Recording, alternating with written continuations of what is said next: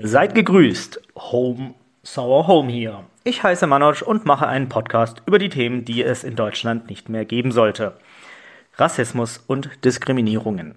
Wöchentlich mache ich eine Folge, in der ich einmal persönlich ein Geschehen von früher schildere, welches es nach wie vor in Deutschland als Makel existiert.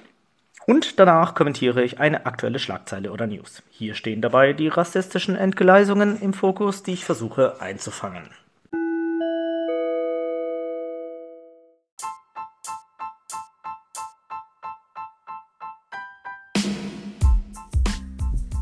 Verzeiht die lange Pause. Der Dezember war ein wenig hektischer als angedacht. Es ist natürlich auch viel passiert, gleichzeitig ist es aber auch so, dass ich dann entsprechend die Folgeninhalte auch anpassen werde. Ich möchte einmal vorweg ein paar organisatorische Dinge erwähnen, auf die ihr euch auch als Zuhörer dieses Jahr hoffentlich freuen dürft. Zum einen wäre da jetzt die Premiere mit dieser Folge von meinem neuen Mic, welches auch ein richtiges Mikrofon ist und nicht ein Handy oder das Mikrofon meines Laptops, das Mikrofon von meinem Gaming-Headset oder das von meinem Active Noise Cancelling Headset. Es ist endlich ein Mikrofon, welches eigenständig und nur für das Aufnehmen der, Sta äh, der Stimme konzipiert ist. Ich hoffe, jetzt kommt die Stimme besser rüber, ohne Hintergrundgeräusche oder unnötige Pop-ups.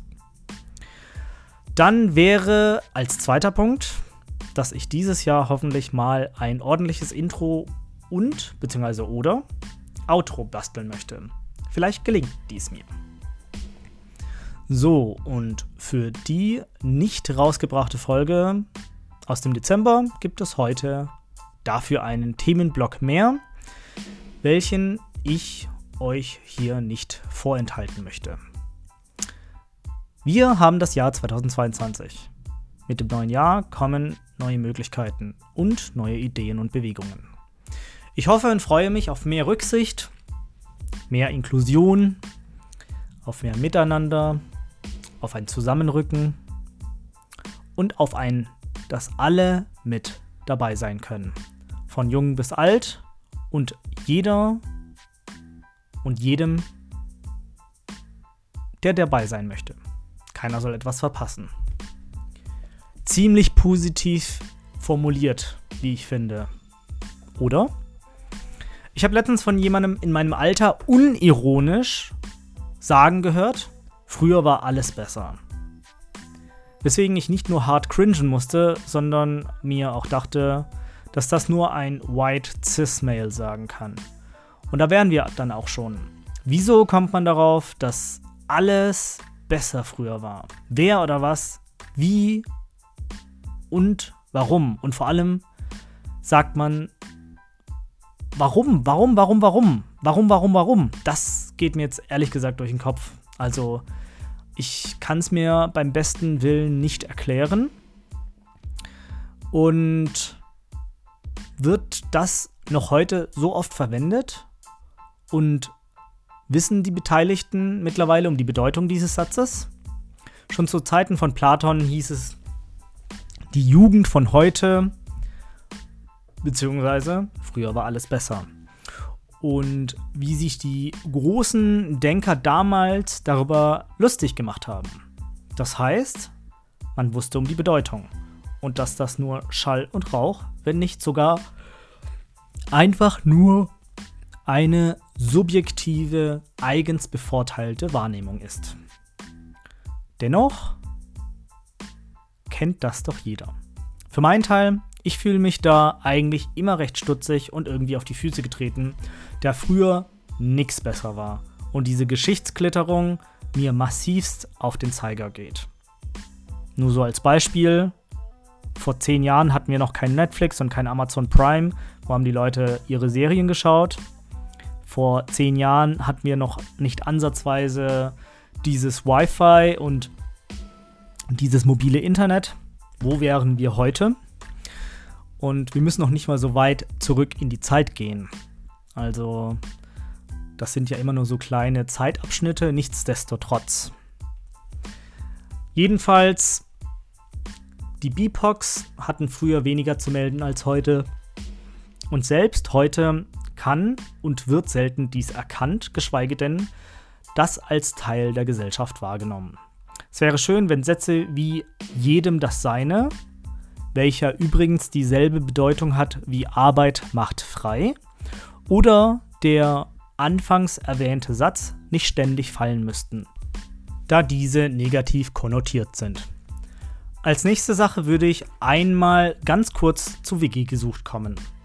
Ich habe von einem Kumpel gehört, der aktuell auf Wohnungssuche ist, dass es wieder einmal extremst zermürbend ist, ein bezahlbares Zimmer zu finden. Ebenfalls hieß es dann, dass keine Muslime in der WG willkommen sind. Woher die WG das wissen soll? Nur anhand seines Namens? Egal, jedenfalls wollte ich auch einmal kurz meinen Senf dazu abgeben. Ich habe von 2009 bis 2018 in WGs und Studentenwohnheimen gewohnt. Und was man da alles mitbekommt, kann ja im besten Fall sehr interessant sein. Auf der einen Seite finde ich das sehr wichtig, einmal eine solche Erfahrung gemacht zu haben. Auf der anderen Seite finde ich es sehr ernüchternd, dass es eine nicht zu unterschätzende Zahl an Menschen gibt, die schlechte Erfahrungen machen mussten. Und ja, das irgendwo ein bisschen schade ist.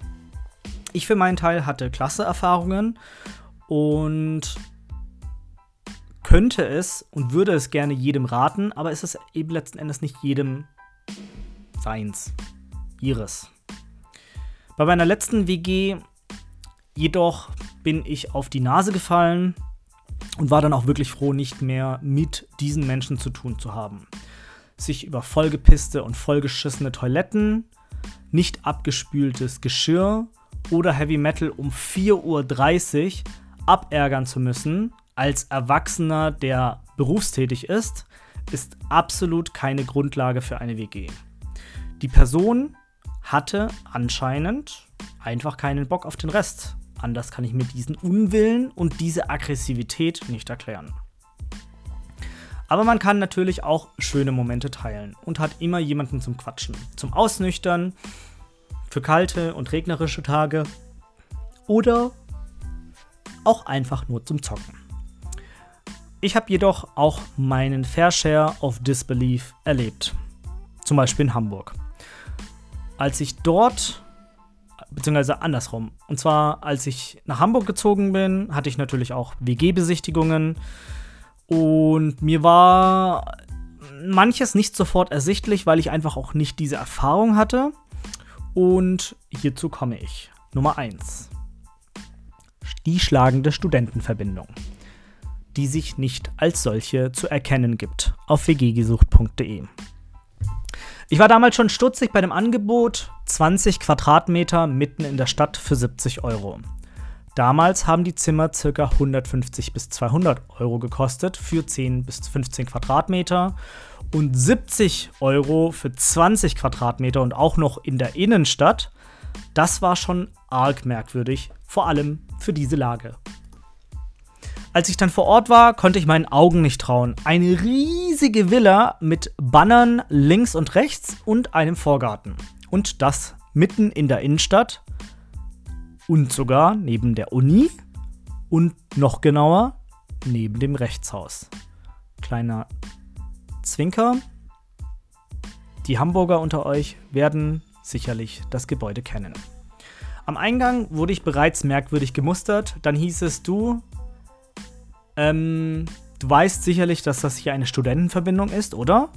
Und bist du Mitglied bei der CDU? Und daraufhin wusste ich nicht so genau, wie ich antworten sollte. Und zu dem Zeitpunkt war mir auch nicht klar, was genau jetzt hier gerade los ist.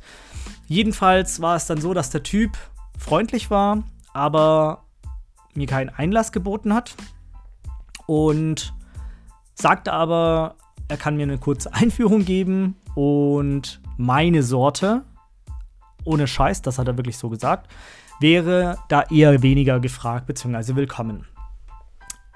Und ja, ähm, da hat er mir ganz kurz eben gesagt, so ja, Studentenverbindung, wir machen das und das und hey, wir suchen da ein paar andere Leute. Ähm, vielleicht hast du ja bei anderen Studentenverbindungen mehr Glück. Und ich dachte mir, okay, mh, hm, was genau ist das? Jedenfalls habe ich dann natürlich mich da reingefuchst und für die Leute da draußen, die sich damit noch nicht auseinandergesetzt haben, gebe ich mal eine kurze Einführung.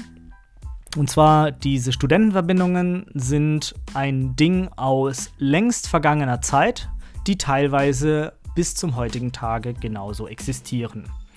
Hier wird auf das Deutschtum angestoßen, Männer können noch richtige Männer sein, es wird gesoffen und es werden Frauen besorgt zum Ficken. Das muss ich tatsächlich so genau in dieser Ausführlichkeit sagen.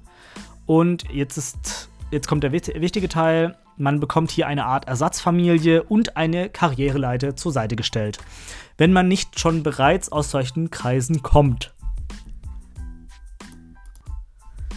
Und ja, viele Studieverbindungen werben damit, dass bestimmte Politiker, Vorstände oder CEOs oder irgendwelche anderen Boardmember äh, bereits ähm, ja, in der Vergangenheit Verbindungsmitglieder sind oder waren oder einmal im Jahr vorbeikommen, um Praktika oder ähm, ja, natürlich auch einen Job zu vergeben.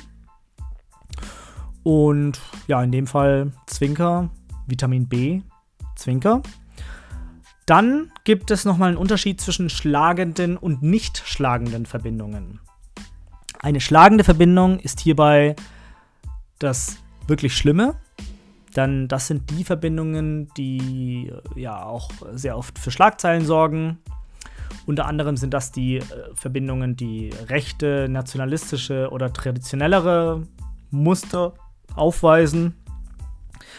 Zum Beispiel muss man innerhalb seiner Probezeit sich einer Prüfung unterziehen, dem Fechten und dort muss man ja eine Art Abzeichen ablegen. Und man kämpft ja mit einem Degen und mit einer altertümlichen Rüstung. Und man nimmt sozusagen in Kauf, dass man eine Wunde fürs Leben davonträgt. Diese Wunde ist dann bekannt unter dem Namen Schmiss, meist im Gesicht zu erkennen. Viele Politiker oder auch ähm, Branchengrößen sieht man manchmal, die solch einen Schmiss haben. Interessant ist auch, wie ich finde, dass für solche Anlässe extra Ärzte herbestellt werden, die das Ganze sofort natürlich verarzten weil hierbei handelt es sich ja um wertvollen Nachwuchs. Auf der anderen Seite wiederum wissen diese Ärzte um diese Tradition und sind oder waren teilweise selbst mal in diesen Verbindungen. Und am Ende gibt es noch die Sport, Frauen und gemischte Verbindungen. Die gibt es noch nicht so lange. Ich schätze mal erst seit nach dem Zweiten Weltkrieg. Und diese haben nicht einen Fokus auf die toxische Männlichkeit, sondern haben im Großteil eben diese Traditionen abgelegt. Aber zurück zu WGs. Ich habe eine weitere Studentenverbindung anschauen wollen und auch da hat man mir die Tür geöffnet und mich angeschaut. Und die Person meinte, Freundchen, ein Zimmer für dich gibt's hier nicht. Tür zu. Und ich dachte mir, wow.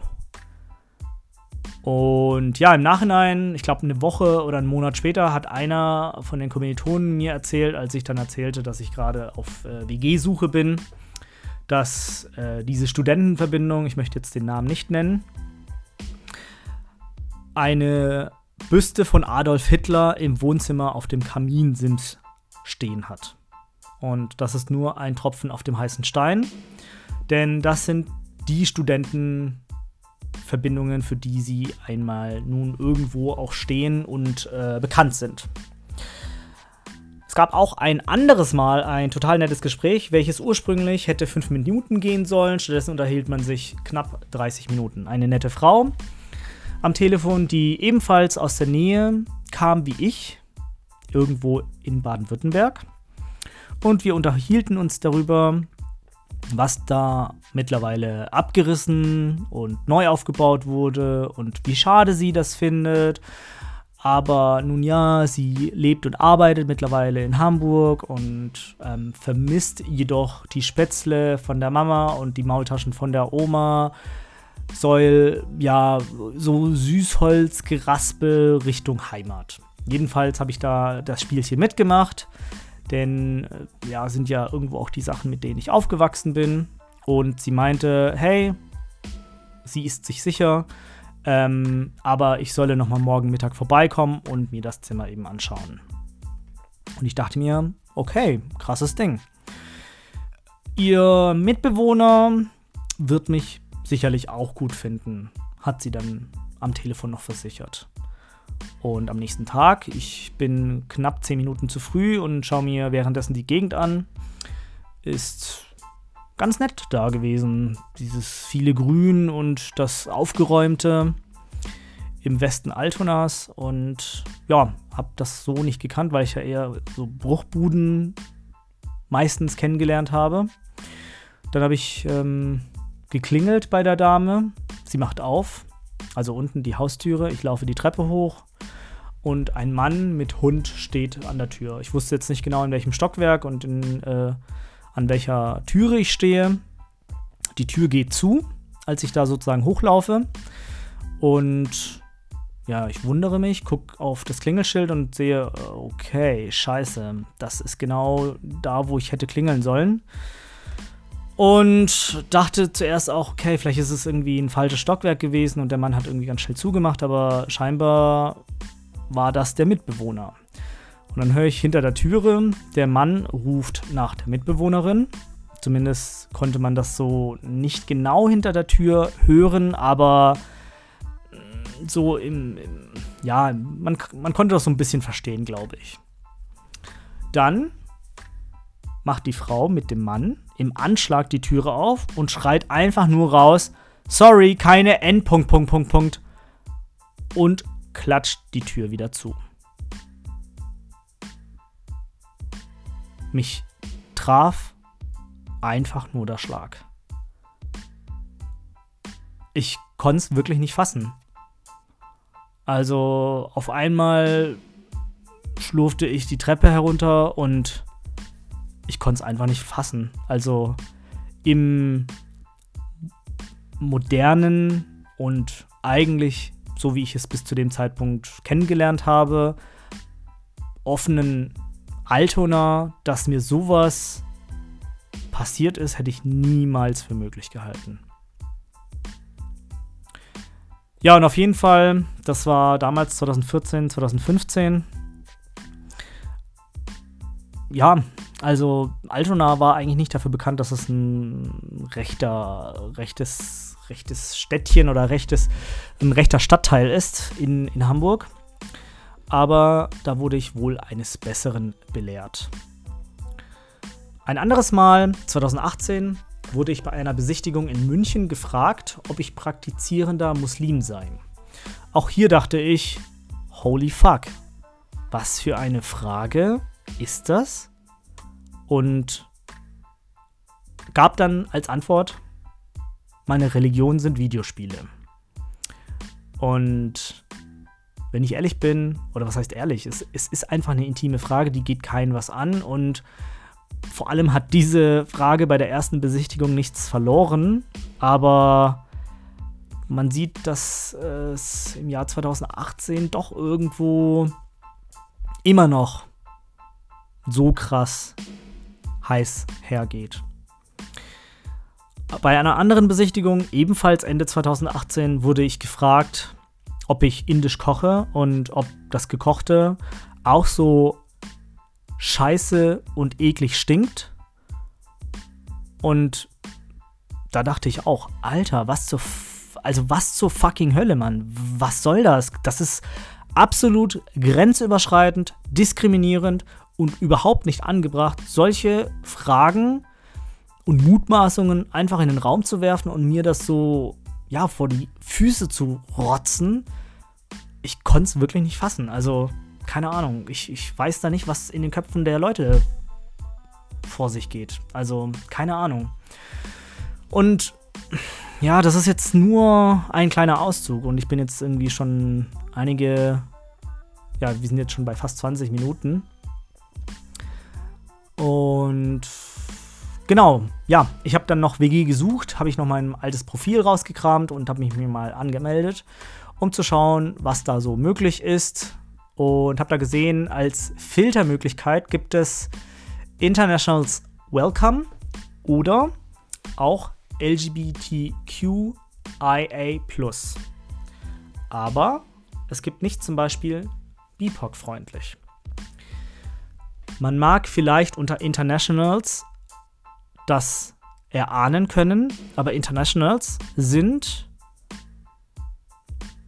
in diesem Kontext reiche, weiße Westler, die Englisch, Spanisch oder Französisch sprechen.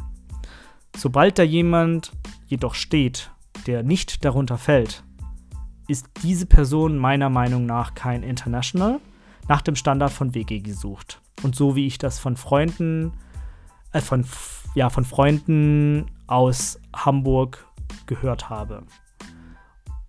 Und ähm, von einer Freundin aus Berlin habe ich mir auch sagen lassen, dass es Leute gibt, die genau aus dem Grund in WG-Anzeigen reinschreiben, dass sie keinen Bock auf queere oder sonstige diverse Menschen haben.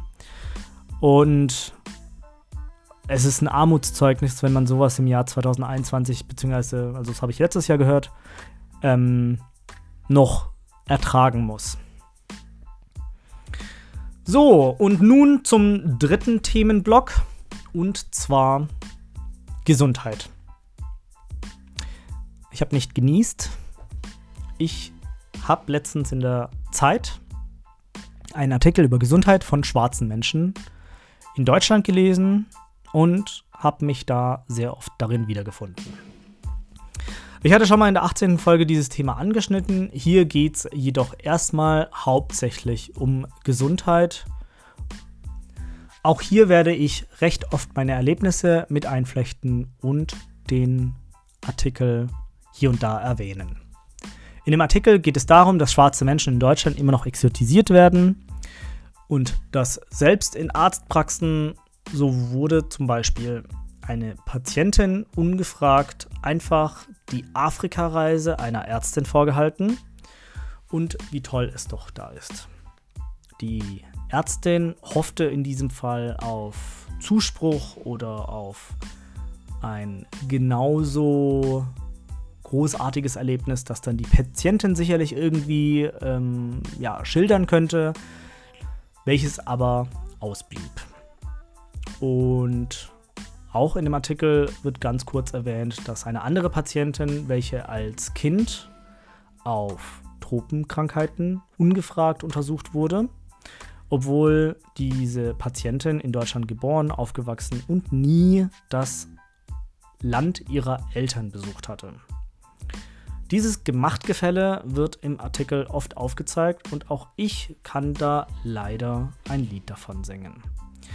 Da war mal ein Arzt in München, der mich begrüßte und nachdem ich mein Leid vorgetragen hatte, sagte er zu mir, Sie können ja ein astreines Deutsch. Dafür, dass Sie jetzt erst seit zwei, drei Jahren hier sind, beherrschen Sie ja das geradezu perfekt. Und ja, ich erwiderte ihm, danke, das Kompliment kann ich an Sie gerne zurückgeben. Sie können ja auch eigentlich ganz gut Deutsch. Und ja, man konnte richtig sehen, dass die Stimmung und auch das Gesicht so ein bisschen entglitt.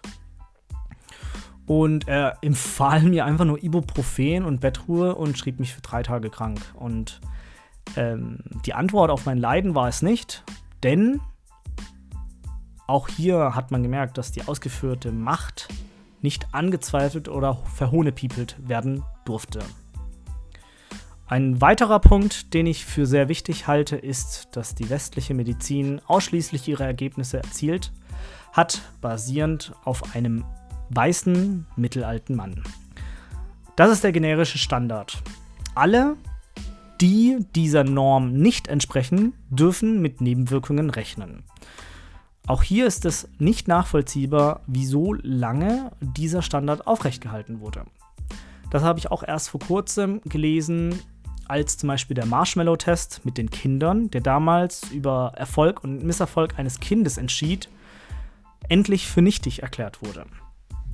Denn die Grundlage waren reiche, weiße Akademiker Vorstadteltern und deren Kinder.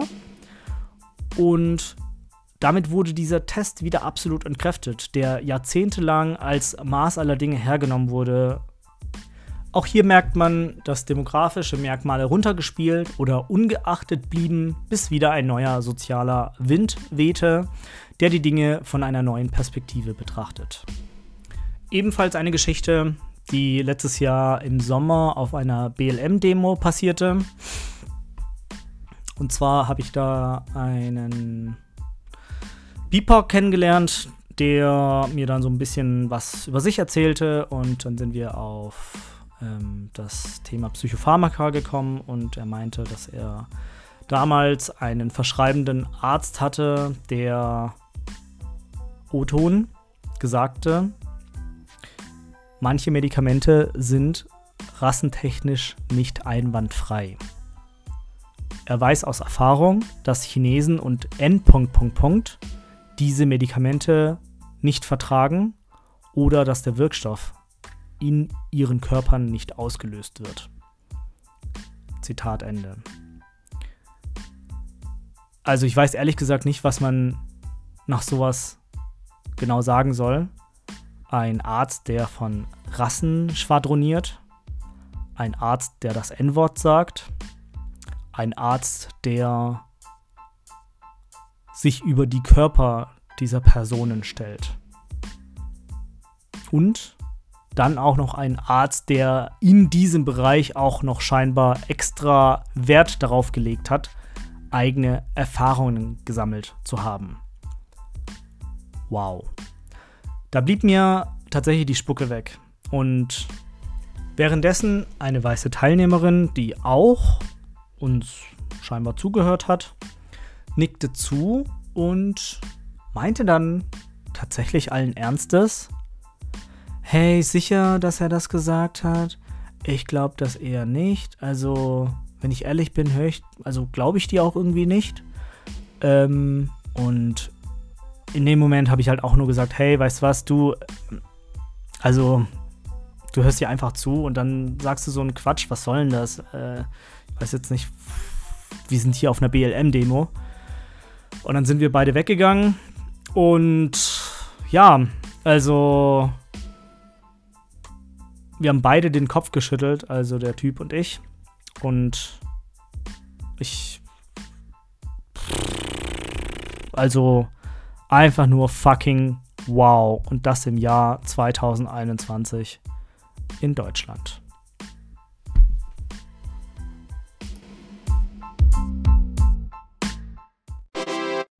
Ich hoffe, euch hat diese Folge gefallen. Bitte abonniert meinen Podcast und haut mir bei iTunes eine Bewertung rein. Bei Instagram könnt ihr mich unter manoj-hsh finden. Über Anregungen und Kritik freue ich mich gerne, um diesen Podcast besser zu machen. Bis dahin, bleibt geschmeidig und cremig. Vielen Dank fürs Zuhören und bis zum nächsten Mal.